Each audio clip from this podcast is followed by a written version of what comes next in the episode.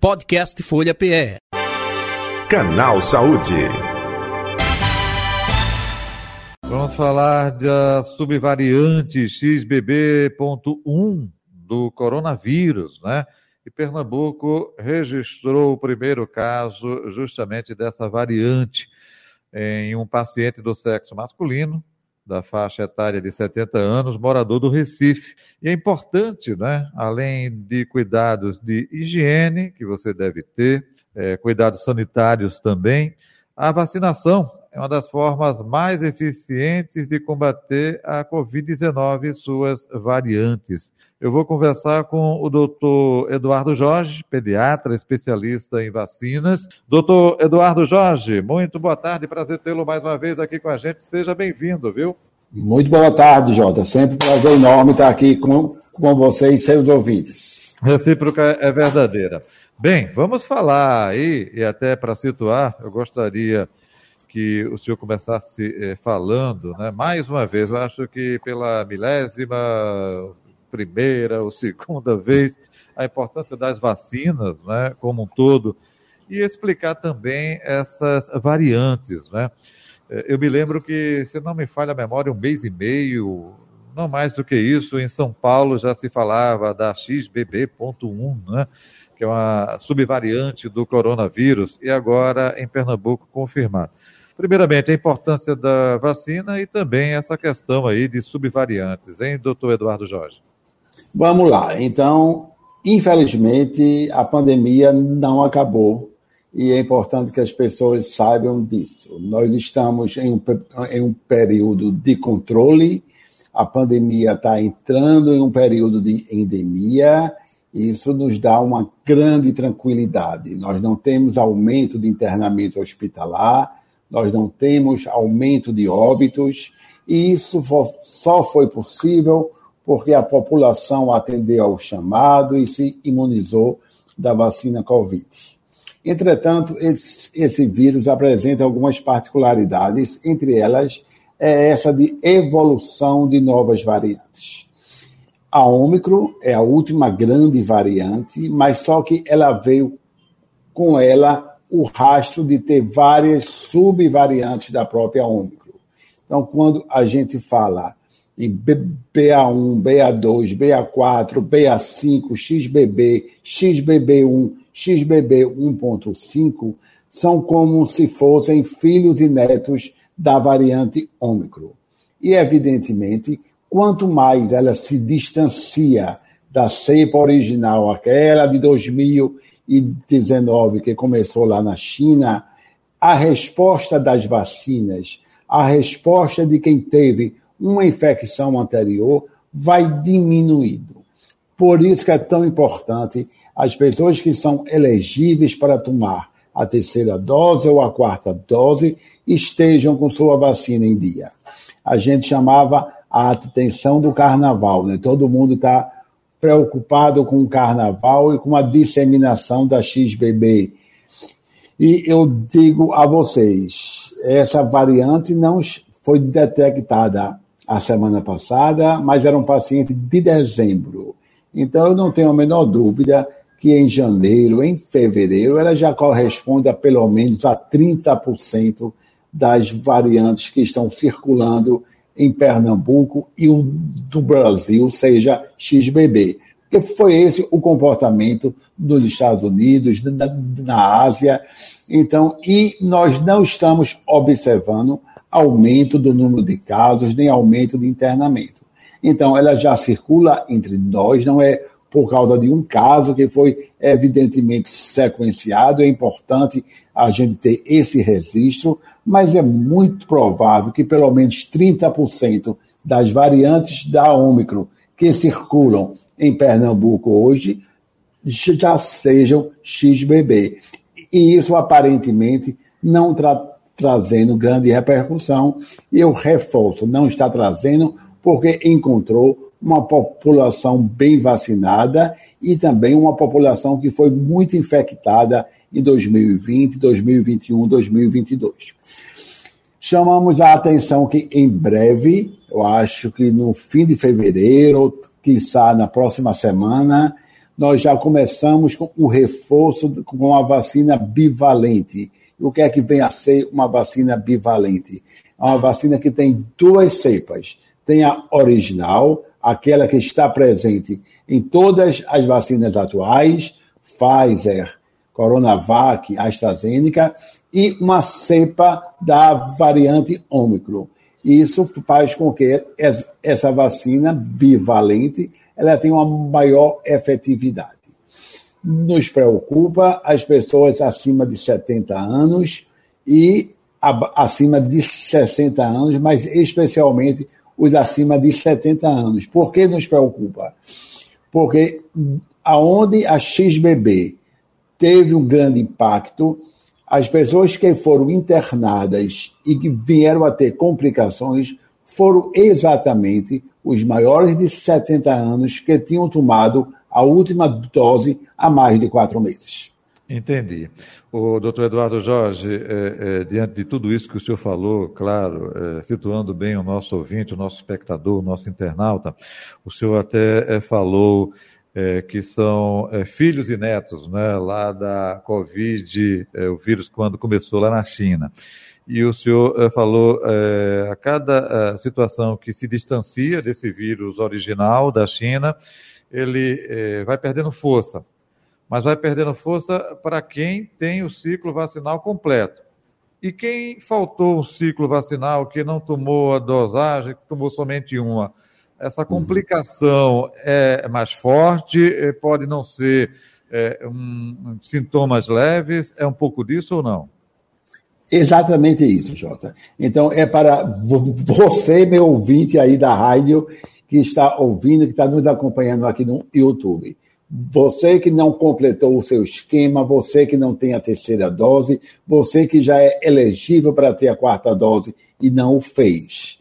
Então, as pessoas que não têm o esquema completo, diante de uma variante, que ela é muito mais evasiva da imunidade, tanto, mas eu já tive Covid, mas eu já tive Covid duas, três vezes. Mesmo para esta pessoa que já teve Covid que, portanto, tem sim anticorpos para a doença, mesmo para esta pessoa, a variante XBB ou XBB 1.5, ela faz com que esse anticorpo que você tinha para a cepa original não seja mais adequado para esta variante. Então, eu diria que o mundo ideal seria aquela pessoa que já teve Covid, fez anticorpos e tomou o seu esquema completo com três ou quatro, ou quatro doses, dependendo da idade, e que agora, inicialmente, para os maiores de 70 anos, imunocomprometidos, grávidas, que começarão nos próximos dias a fazer a vacina bivalente, isso permitirá que a vida continue como está. Que tenhamos o Carnaval de Pernambuco, uma tradição tão importante, tão nossa. Só foi possível ter carnaval em 2023 por ter tido vacina em 2020, 2021, 2022.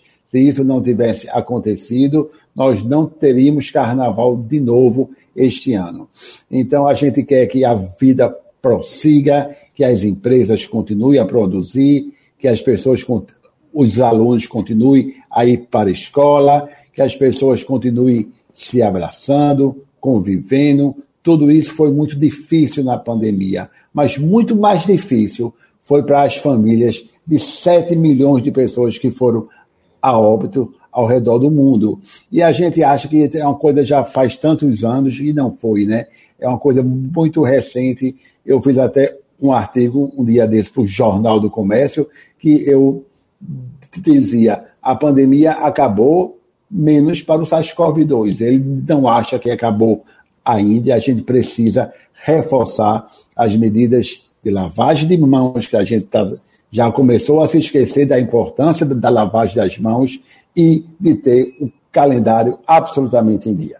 Muito bem. É, doutor Eduardo Jorge, outro detalhe também. Vou dar uma. Eu não gosto desse termo, não, mas eu utilizo, que é bem popular. Um de advogado do diabo. Né? Faz de conta, faz de conta, tá? Que J. Batista é um, anti, é um antivacina. Aí fica dizendo por aí o seguinte: olha, essas vacinas que estão aí foi para a Covid-19 lá no início, né, de 2020, 2021. Agora, essa Omicron, essas subvariantes, essa vacina não protege, não. Aí faz de conta, tá? Ah, para quem está ouvindo e acompanhando aí. Que resposta o senhor dá para esses é, defensores aí, anti-vacinas, enfim, hein, doutor Eduardo Jorge? Excelente colocação, Jota, porque isso a gente ouve no dia a dia com muita frequência. Verdade, verdade. Isso é uma pergunta recorrente, eu diria até entre médicos, até entre muitos colegas médicos. Então, em verdade, o vírus é o mesmo, né? O SARS-CoV-2. Tem a proteína spike que a gente aprendeu, aquela proteína que faz com que o vírus entre dentro da célula, e aí há mudanças genéticas, por isso que ela foi alfa, delta, gama, ômicro e BBA, e as subvariantes da própria ômicro. Entretanto, não é só a proteína spike que dá uma resposta imunológica. Eu diria com tranquilidade que mesmo diante da XBB 1.5, que é aquela variante que nos preocupa atualmente, que ela tem maior escape da resposta imunológica, não significa dizer que a vacina não funciona para o que interessa, que é proteção de formas graves, de internamento e de óbito. Você vai tomar esta vacina e poderá ter Covid, sim. Nós nunca dissemos ao contrário. A vacina para Covid, ela veio com essa característica. Ela não impede a transmissão, não impede o adoecimento, mas ela impede sim as formas graves que levam a internamento e que levam a óbito, que isso já é grande coisa, já é o que realmente nos interessa no momento. Uhum. É como uma espécie de uma barreira é, que é, faz a sua parte e essa barreira passa, não é, uma, a, a, água por cima dessa barreira, mas a água que atinge a segunda barreira ou a terceira barreira não é, é com o efeito que acontece com a primeira barreira. Se eu não tenho a primeira barreira, que foi a vacina lá no começo, a primeira dose, segunda dose, opa, aí vem impactando e a tragédia seria bem maior. É um pouco disso, só fazendo essa analogia. Exatamente. Um disso, né, doutor? Isso mesmo, é a teoria do queijo suíço. Então, quanto mais barreira de proteção se colocar, maior a proteção, maior a possibilidade que você não venha ter uma Covid grave, que a gente consiga realmente partir para uma endemia, partir para conviver com mais um vírus respiratório, mas sem causar tanto impacto em internamento hospitalar e em óbito. Doutor Eduardo Jorge, é, eu já sou de uma geração né, que vivenciou cólera, e eu vou fazer esse link justamente para encaixar o Covid, suas é, variantes, subvariantes, enfim. Quando o cólera surgiu né, aqui em Pernambuco, anos 80, se não me falha a memória, aí a, a, população começou a incorporar hábitos de higiene, colocando alimentos, né, mergulhado lá, é, vou falar popularmente, né? Hipoclorito é, de sódio, na é, água sanitária. Água sanitária, porção de água sanitária. E muita gente continuou, e, e mesmo sem usar água sanitária, mas não, olha, eu lavo bem a, a, as verduras, frutas, e muita gente, opa, mantém aquele hábito. Então veio o cólera para. Com o Covid-19, alguns hábitos foram colocados também é, é, constante é, na nossa população. Eu estou aqui usando máscara, tá? É, não é só charmezinho, não. Eu uso transporte público. Eu uso ônibus e uso metrô. Então, eu, J. Batista, utilizo a máscara justamente dentro do transporte público. Ah, Jota, mas não tem mais. Olha, você é vacinado? Sou vacinado. Mais um hábito que eu adquiri e no transporte público eu utilizo. Quando estou andando em outros locais, não uso. É, então, infelizmente, por conta de tudo isso que a gente é, está vivenciando, hábitos não é, que foram colocados, o senhor falou aí da questão da higiene, do cuidado sanitário é importante não somente para o Covid, mas de uma forma ampla, é, doutor Eduardo Jorge? Perfeito. Então, não foi só Covid que foi reduzido com o uso das máscaras, com o uso mais rotineiro e de forma adequada da lavagem das mãos. Então, os vírus influenza, que causam gripe, praticamente foi muito reduzida, reduzidos em 2021 e 2022, e foi reduzido a circulação por causa da população usando máscaras, porque a população adquiriu este hábito de lavagem regular das mãos ou utilização de, de álcool ou álcool gel. Então, essas medidas não protegem só de Covid, ela protege de todos os vírus respiratórios. Rinovírus, sincicial respiratório, influenza. Então, eu acho o uso das máscaras em ônibus, em transportes públicos, uma coisa ainda importante para ser mantida, mesmo na situação de uma população bem vacinada, de uma população que nós não estamos assistindo aumento do número de casos. Em relação ao carnaval, eu queria só dar uma, uma, um lembrete, especialmente aos maiores de 60 anos. Fique à vontade. Se não tiverem com o esquema vacinal completo, ainda dá tempo, corra no posto, faça a sua terceira dose, sua quarta dose, não espere a vacina bivalente se estiver com seu esquema inapropriado, porque há uma preocupação, e aí eu gosto sempre de ser transparente e de externar a minha verdade, o que eu acho. Eu, eu sugiro que o idoso brinque seu carnaval, que os blocos aí tão famosos de, de Recife, mas que, que eles tenham o esquema vacinal completo, que se tiver muita gente, eles tentem usar máscara, não é fácil. No carnaval as pessoas cantam, bebem e a máscara é um complicador, mas eu diria que cada um faça a sua gestão individual de risco.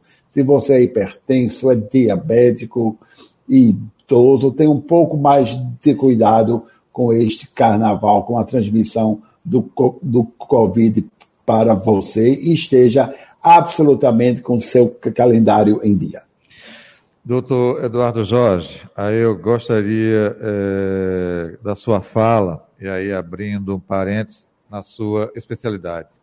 Pediatria, garotada, criança, tudo isso que o senhor falou se encaixa algo a mais a falar com relação à criança, pais responsáveis, quem não vacinou os filhos? Eu gostaria que o senhor abrisse esse capítulo aí no tocante à garotada, hein?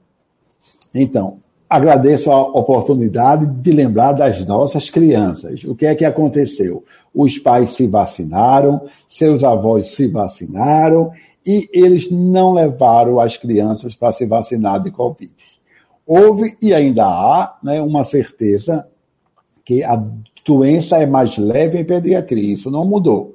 Isso continua. Ser mais leve não significa dizer que não há óbitos em criança, que não há criança que faz CIRAG, que são internadas em UTI.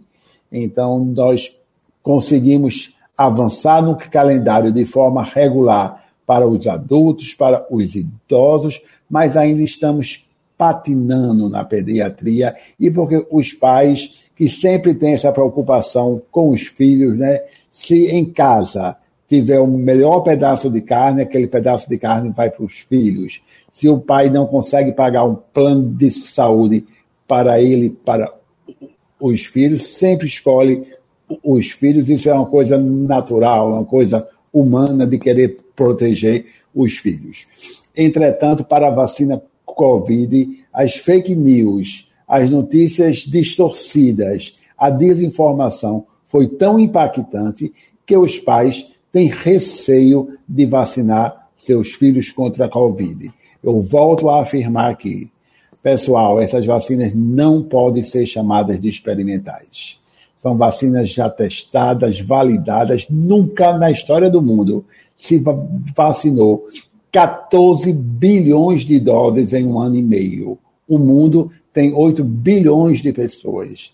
Então, nós temos mais de 14 bilhões de doses usadas.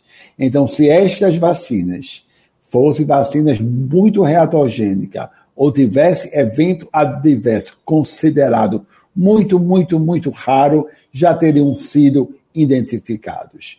Então, um alerta para os pais, agora que as aulas já começaram, vamos manter tanto as, as vacinas de Covid em dia, mas também de pólio, de sarampo, de meningite, de HPV, todas as vacinas de graça nos serviços de saúde.